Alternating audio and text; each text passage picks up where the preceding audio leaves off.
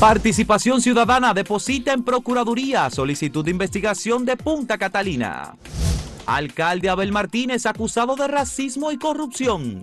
ONU durará un año más en Haití. Y Eddie Olivares, absolutamente nadie puede incurrir en mis decisiones. Hoy se cumplen los primeros dos meses de la administración del Partido Revolucionario moderno, dos meses de que el presidente Luis Abinader asumiera el poder el pasado 16 de agosto y eh, no es posible todavía establecer conclusiones sobre la eh, naturaleza del gobierno dominicano y, y, el curso, digamos, de los acontecimientos para acusarle, por ejemplo, de mayor endeudamiento público que cualquier pasada administración, como dijeron los técnicos y economistas del Partido de la Liberación Dominicana. El gobierno del presidente Abinader asumió en medio de una crisis caracterizada fundamentalmente por la pandemia del COVID y por una disminución extraordinaria de los recursos económicos, las remesas, el turismo, la actividad económica en general, una reducción significativa del Producto Interno Bruto y sobre todo con prácticamente los mismos gastos gubernamentales eh, que fueron heredados. Es decir, el gobierno del presidente Luis Abinader ha manejado un déficit que para el año completo, es decir, incluyendo Danilo Medina más Luis Abinader en estos dos meses, está rondando los 500 mil millones de pesos. Bueno, el presidente eh, va a hablar esta noche, Fausto. Yo no sé si es con motivo de los dos meses o si se va a referir a algunos asuntos importantes que va a anunciar. Pero ya él habló el pasado jueves. Sí, pero esta noche va a hablar, hoy también. Eh, sí, el anuncio Yo no sé si el motivo para hablar es simplemente el cumplimiento de los dos meses, no me parece. Habrá que esperar qué tipo de información de, de peso va a anunciar el presidente. Yo creo que sí es importante algo y ojalá que vaya por ahí el presidente eh, parece que las proyecciones y pronósticos, o no parece evidentemente, que había a nivel mundial de que ya la pandemia estaba cediendo, de que las economías se estaban recuperando, han cambiado. Y han cambiado, yo digo, de manera drástica, a juzgar por un organismo tan conservador y a veces draconiano, imponiendo eh, disciplina. Soluciones. Eh, soluciones, sí, unas soluciones que fuñen mucho a la gente. El Fondo Monetario, en este caso ha dicho, sí, tómenlo suave, hay que seguir alentando a la economía, subsidiando, que nunca es partidario de eso el fondo. El fondo dice, no, no, no, tú debes, corta aquí, corta allá y paga. Bueno, el gobierno... Entonces yo creo que quizás eso haga que el presidente quizás eh, reconsidere algunas cosas que se habían anunciado de manera preliminar, como que en diciembre ya terminaban la mayoría de los programas de ayuda y subsidio. El gobierno dominicano ha logrado un acuerdo con varios bancos eh, del sector privado del sistema financiero eh, y, el Banco de Reservas y eh, la empresa Barry Pueblo Viejo que explota los sulfuros, el oro de Pueblo Viejo en Cotuí y el monto que recibiría el gobierno dominicano sería de 484 mil 484 millones, de dólares. Sí, millones de dólares. 484 millones de dólares. Eso como adelanto para no tener que recurrir a la imposición de nuevos impuestos o variación, digamos, en el sistema impositivo dominicano. Claro, hay varias iniciativas en dirección a mejorar las finanzas del Estado Dominicano, con miras al próximo año 2021, que inicialmente se pinta como con optimismo, porque se entiende que en el 2021 habrá un relanzamiento de la economía a nivel general y eso pues va a permitir al Estado recuperar los ingresos que recibía y retomar una línea de eh, de recuperación. No, y a nivel mundial, de la actividad económica. En la medida que se vaya normalizando eh, paulatinamente, que tendrá que ser en todo el mundo, la actividad económica, esos efectos son eh, de encadenamiento. Un país influye en el otro, en el otro, y eso va a ayudar. Pero bueno, hubo ese anuncio, por un lado, y, y, es bueno que el gobierno haya llegado a este tipo de acuerdo, y que no se toque el tema impositivo, como ya dijo la pasada semana el presidente Luis Abinader en un discurso que dirigió a la nación. Pero además hubo un funcionario importante del gobierno de los Estados Unidos que visitó República Dominicana en una gira por varios países de las Antillas y América Central y se firmó un acuerdo de acceso del Estado Dominicano a través del Tesoro de Estados Unidos de hasta 2 mil millones de dólares para promover actividad de la pequeña y la mediana empresa. Pero que con eso no cuenten mucho. A los americanos les encanta hacer anuncios a la hora de la verdad.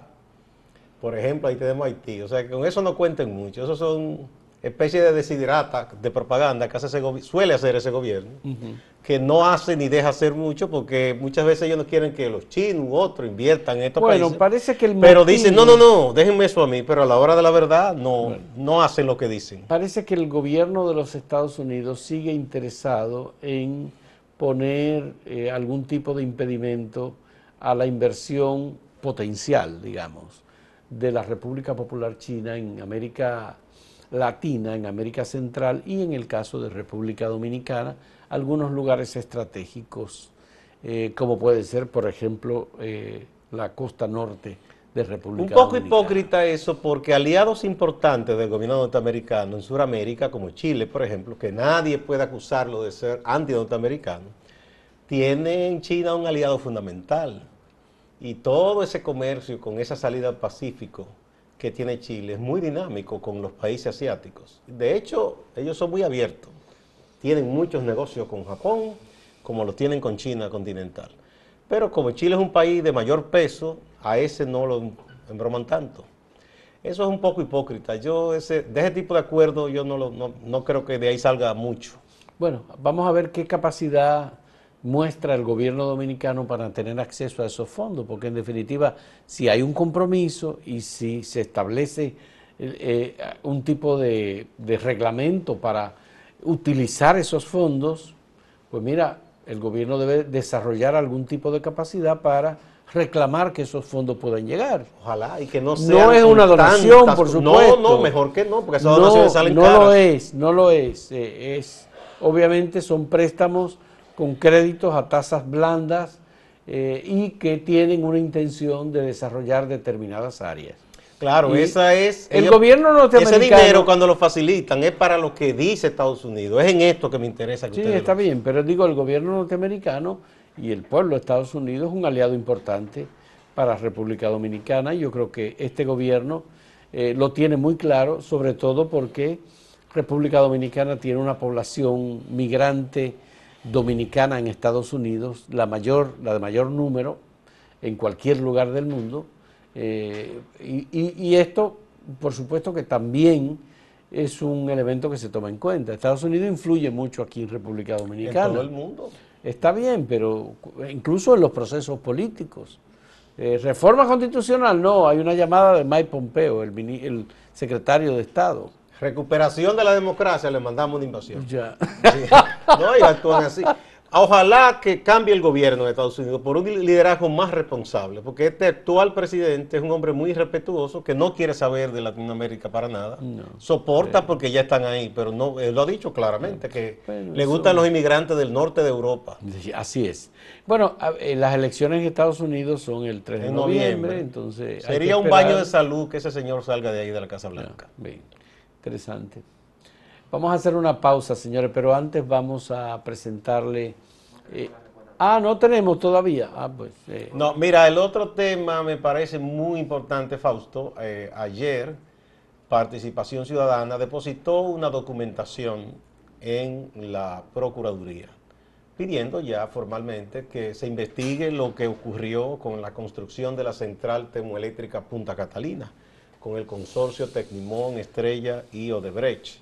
Mucho se ha hablado de esa eh, eh, construcción, del costo, que se dijo una cantidad, que después fue otra, que no hubo transparencia cuando se convocó a la licitación, todos los arreglos que ahí se hicieron, espurios, y eh, participación que no, no solo se ha quedado en la denuncia, sino que ha depositado esta documentación. Sabemos que eso va a ser estudiado con cuidado porque no es que se va a proceder a la ligera, como no se debe hacer con ningún caso, pero que es importante que se cuente también con esta documentación. De hecho, eh, la actual gestión del Ministerio Público y desde la anterior cuenta con muchísima documentación que distintos sectores han depositado para que se estudien. Ahí está esto de participación. Antes se han depositado documentos hablando de que se investigue al ex procurador, a varios ex funcionarios, incluso militares y civiles también. Eh, entonces, creo que tiene una tarea gigante por hacer el Ministerio Público. Eh, bueno, la corporación Odebrecht se comprometió a pagar 184 eh, millones de dólares al Estado Dominicano en varios momentos, hasta desde el año 2017 hasta el año 2024. Hasta ahora hay dos pagos retrasados, son 48 millones de dólares que ha dejado de pagar desde el 2018 hasta en marzo de este año debió pagar eh, creo que 16 millones de dólares.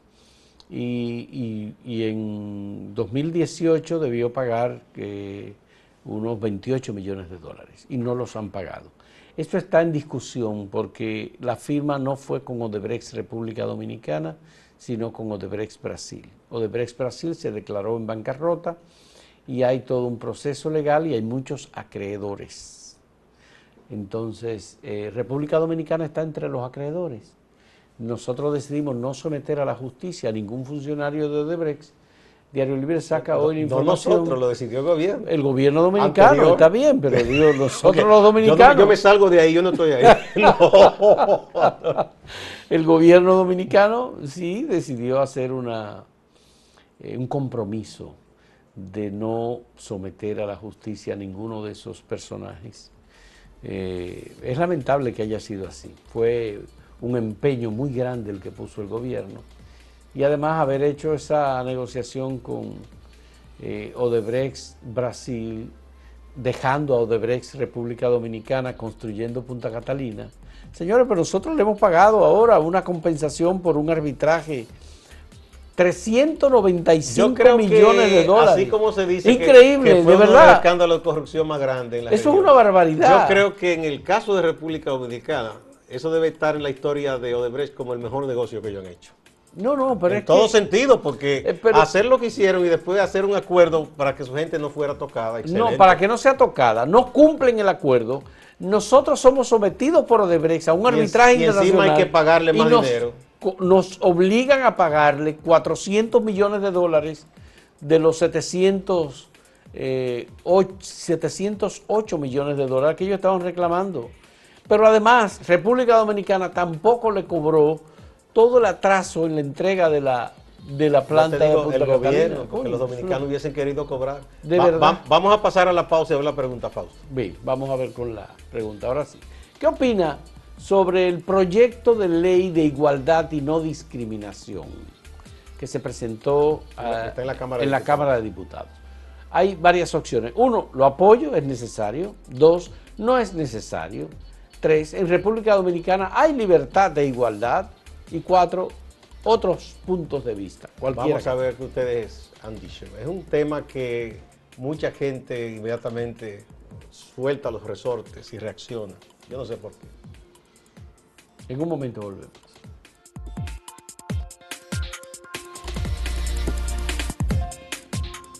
Mira, han seguido, eh, Fausto, en la comisión del Senado los aspirantes. Parece que dejaron la gente como sobre la cual había más, eh, mayor cantidad de miradas. Yo no sé si fue al azar o cómo se hizo eso para último, porque estuvo Eddie Olivares ayer, ya se ha comentado muchísimo. Pero no están todavía en la, en la parte final. No, no, yo no, digo final, pero ya eh, como que los últimos han llamado más la atención. Eh, bueno, lo que pasa es que esta semana estuvo Román Jaques que, es de lo que también está en la mirilla del PLD, que dice que no y que no y que no, y Eddie Olivares. Y estuvo también Eddie Olivares. Que mucha gente objeta a Eddie no porque Eddie sea mala persona, ni no sea una persona cabal y que no sea seria en las funciones que ha eh, ejercido, sino porque él, hasta hace poco, fue eh, un dirigente notable del Partido Revolucionario Moderno, dice que ha tomado una licencia. él dice que las decisiones que él toma, que nadie le influye, que nadie incurre en esa parte. No, pero yo creo que todo el mundo le reconoce a Eddie Olivares eh, solvencia en materia electoral. Él es uno de los abogados con mayor capacidad en materia No, y electoral. experiencia tiene también. Tiene experiencia y conoce la Junta porque estuvo 10 años como miembro Sí. del Pleno. Pero bueno, de la Junta. pero haciendo su trabajo, porque hay, mangan- hay manganzones que duran 20 años en un sitio y no aprenden nada. Sí, y la, la presentación de ayer de Eddie eh, fue una presentación muy bien eh, realizada. Él es un gran Respondió correctamente sí, todas las expositor. preguntas que le formularon, incluyendo la pregunta que le hizo José del Castillo, el senador de Barahona, sobre eh, su, la pertenencia a un partido político, cómo él interpretaba las críticas que se habían formulado en esa, en esa dirección. Él le habló muy y no claramente. le preguntaron eso mismo a Román Jaques. Eh, ¿Por qué? Bueno, porque, Porque Román Román- Jaques fue, poco antes de llegar ahí ya, él fue, él era miembro del PLD. Baja que él renunció. Ya. Entonces, sí, es válido para uno y para otro. O sea, digo yo, ¿verdad? Bueno, pero Eddie no es que renunció, sino que perdió una licencia. Sí, bueno, como, Pero la, bueno, Eddie como dice, la hizo mira, también a- eh, eh, el que duró tantos años en la Junta, que era vicesecretario general del PLD, Roberto Rosario. Roberto Rosario. O sea que esa parte yo creo que es la Bueno, de... Lo que pasa es que hay un compromiso del presidente Luis Abinader con eh, la coalición democrática, la sociedad civil, para que no haya personas de los partidos políticos, ni en la Junta Central Electoral o en los organismos del sistema electoral, altas cortes, como se les conoce, ni en el- los tribunales de justicia o tribunal constitucional, también Jun- Suprema Corte de Justicia. Bueno, Eso habría- es lo que hay. Habría que hacer una limpieza grande porque hay mucha gente que llegó a los tribunales incluso provenientes de partidos también. Ya, ya. Y eso no, es que la condición de político no se te quita. Él dijo una gente que todo el mundo quiere, pero yo entiendo, entiendo que, que él no debió aspirar. Es mi punto de vista muy particular. Porque él se está eh, buscando ese, Bueno, hay una ese situación. problema eh, de manera innecesaria. eh, nosotros publicamos hoy un editorial en Acento a propósito de los dos años del gobierno del presidente Luis Abinader y del ¿Dos PRM, años? dos meses del gobierno del, de Luis Abinader y, y- y planteamos una preocupación porque el Partido Revolucionario Moderno como partido eh, está eh, prácticamente anulado, no tiene eh, dirección porque la dirección del PRM está toda en el gobierno. Le está pasando lo mismo que le pasó al PLD, que así fue, se fue el comité el- político al gobierno. entonces- En un momento quitaron eso en el Congreso después del 2000 y cuando vuelven en 2004 hubo una rebelión de los cuadros viejos de la OTAN y, y obligaron a Leonel a cambiar eso y volver a meter Entonces, a todo el comité político en el el gobierno. Ojalá pres- que el PRM no incurra en ese error. El presidente del PRM, José Ignacio Paliza, es el ministro administrativo de Que la es un cargo fundamental. Es un cargo que lo ocupa todo el tiempo y que depende directamente de la Y presidencia de la y la secretaria general tiene es la alcaldesa de la capital. que tiene muchísimo eh, trabajo por delante. Pero además, los dos vicepresidentes, que son Gianila Vázquez, Gianila Vázquez es ministra sin cartera, con asiento en el Palacio Nacional, y Orlando Jorge Mera, ministro de Medio, de medio Ambiente. ambiente. O sea que tienen Eh, muchas el- ocupaciones. El secretario de organización del PRM es eh, de línea Ascensión, que es el ministro de Obras Públicas. Otra cartera que Los mucho trabajo. militantes y dirigentes más activos que conocen toda la base del PRM, como Chu Vázquez, por ejemplo, es ministro de Interior y Policía. Cuando tú buscas otros dirigentes del PRM, por ejemplo, el equipo económico del PRM está todo designado en el gobierno. El, Pero- equipo, el equipo que encabeza ese- Antonio Almonte. En ese caso no, porque esos son unos técnicos, se supone Pero que esos bien. técnicos son los que deben estar en esos puestos. Pero- Ahora, la- lo, po- lo que hacen política pura y dura, esos deben dársele más eh, relevancia dentro del partido. Yo creo, por ejemplo, pienso yo que, de- que convendría al PRM que tanto la presidencia del partido como la secretaria general, en estos momentos, los dos incumbentes, tomen una licencia y pongan a otros eh, dirigentes a encabezar esas instancias. El problema es que tienen que Momentáneamente. los organismos de dirección más allá de la comisión ejecutiva. Pues eso es decir, hacer. un- una especie de precongreso que decida esos cambios. Por eso ellos no deben dormirse Eh, con eso y deben hacerlo. En realidad hay una situación de desamparo en la parte política del, del gobierno que los representa el Partido Revolucionario Moderno. Entonces, aquí eh, los problemas que se presentan son muchos. Por ejemplo, ¿cómo responden a las aspiraciones de Eddie Olivares. ¿Es el presidente Luis Abinader el que tiene que tomar la decisión? ¿Y por qué él? Por eso, no, no, pero que él, ha- él No, ha no, sido- porque él es presidente de la República. Él es el presidente de la República. Eso debe tener una decisión política dentro del partido. ¿Cómo actúa el, el PRM en, el- en la Cámara de Diputados sobre temas de derechos? ¿Cómo actúa en el Senado sobre temas fundamentales? Código penal, por ejemplo. Todo eso necesita, ya el PRM Ahí es más difícil porque ahí en todos los partidos hay una gran incoherencia. Está Uno dice una cosa, pero- otro otra. y- Pero digo que falta que el PRM asuma una cuestión de carácter político esencial, fundamental. no está eh, de defender al gobierno y darle coherencia. En estos momentos políticamente. ¿Cómo responden al PLD? eh, está dormido, está dormido completamente. bueno. Están trillando el mismo camino que un momento trilló el PLD. Ese es un tema, no, es decir, nos salimos de la discusión No, no, eso sobre es parte la cuestión no, de no. Olivares, Eso es parte de eso, porque es una decisión política pero que se son, debe tomar, son decisiones políticas que la debe tomar ese partido. importantes. Vamos Ahora, a la pausa ya, porque eh, este segmento tiene que ser más breve y vamos a ver la pregunta. Bien, volvemos a la pregunta. ¿Qué opina usted sobre el proyecto de ley de igualdad y no discriminación en la Cámara de Diputados? ¿Lo apoyo? ¿Es necesario? ¿No es necesario? En República Dominicana hay libertad e igualdad y otros puntos de vista.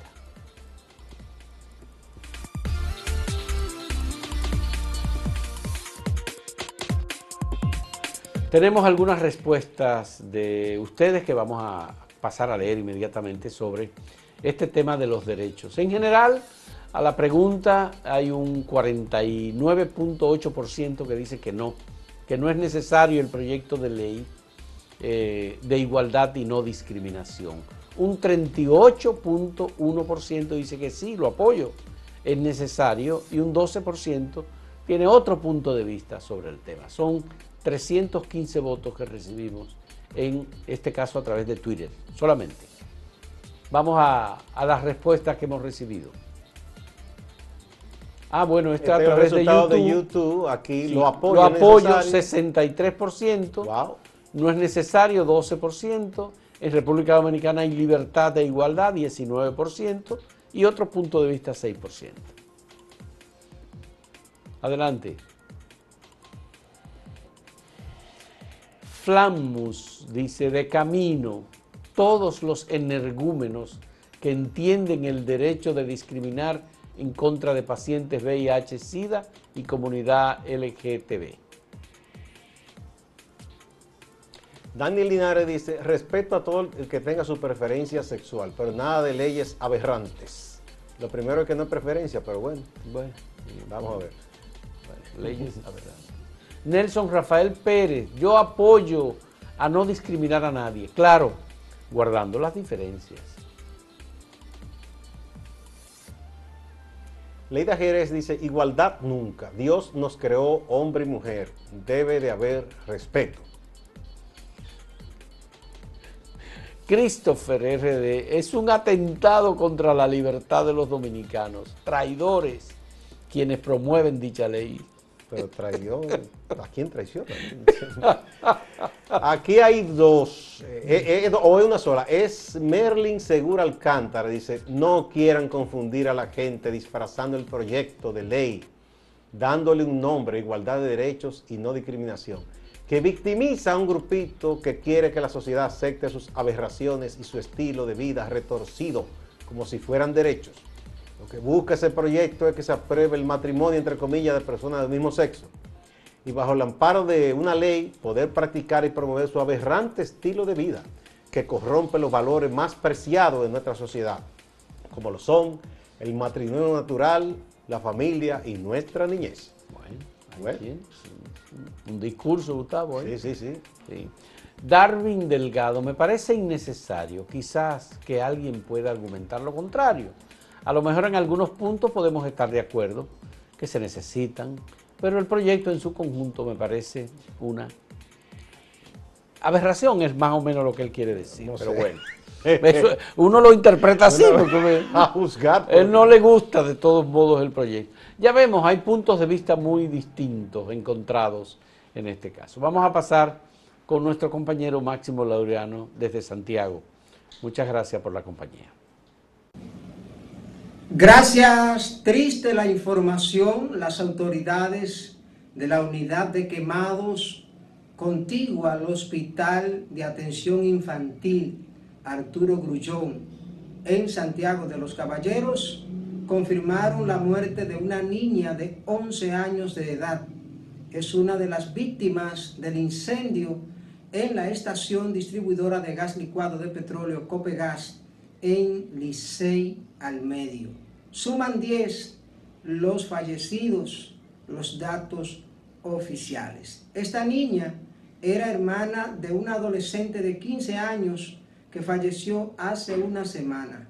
Ambas, hija de la pareja Griselda Padilla y Francisco Santos, fallecidos también producto de esta desgracia en el municipio de Licey. Este jueves se reunirían dirigentes comunitarios con personas afectadas de esta comunidad tratando de buscar empujar una acción judicial para que los responsables de esta empresa respondan por esta situación. Se ha colado gente que quiere buscar notoriedad, se ha colado gente que cree que puede conseguir algún beneficio, pero lo importante es que también hay muchas personas que tratan de ayudar en medio de todo este panorama tan oscuro. Cambiando de tema y una situación que uno pensaba que había pasado de moda, la policía en Santiago reporta que una joven fue en principio engañada por un señor que se hacía pasar por médico y le quiso vender un supuesto lingote de oro por 10 mil pesos. Lo importante de todo esto es que la joven se dio cuenta, agarró al hombre, ella misma llamó a la policía y el hombre fue apresado. El vocero en el Comando Cibao Central nos cuenta. Interceptaba a sus víctimas, donde indicaba que era médico, venía de Santo Domingo y que no, que había conseguido un lingote de oro y quería venderlo.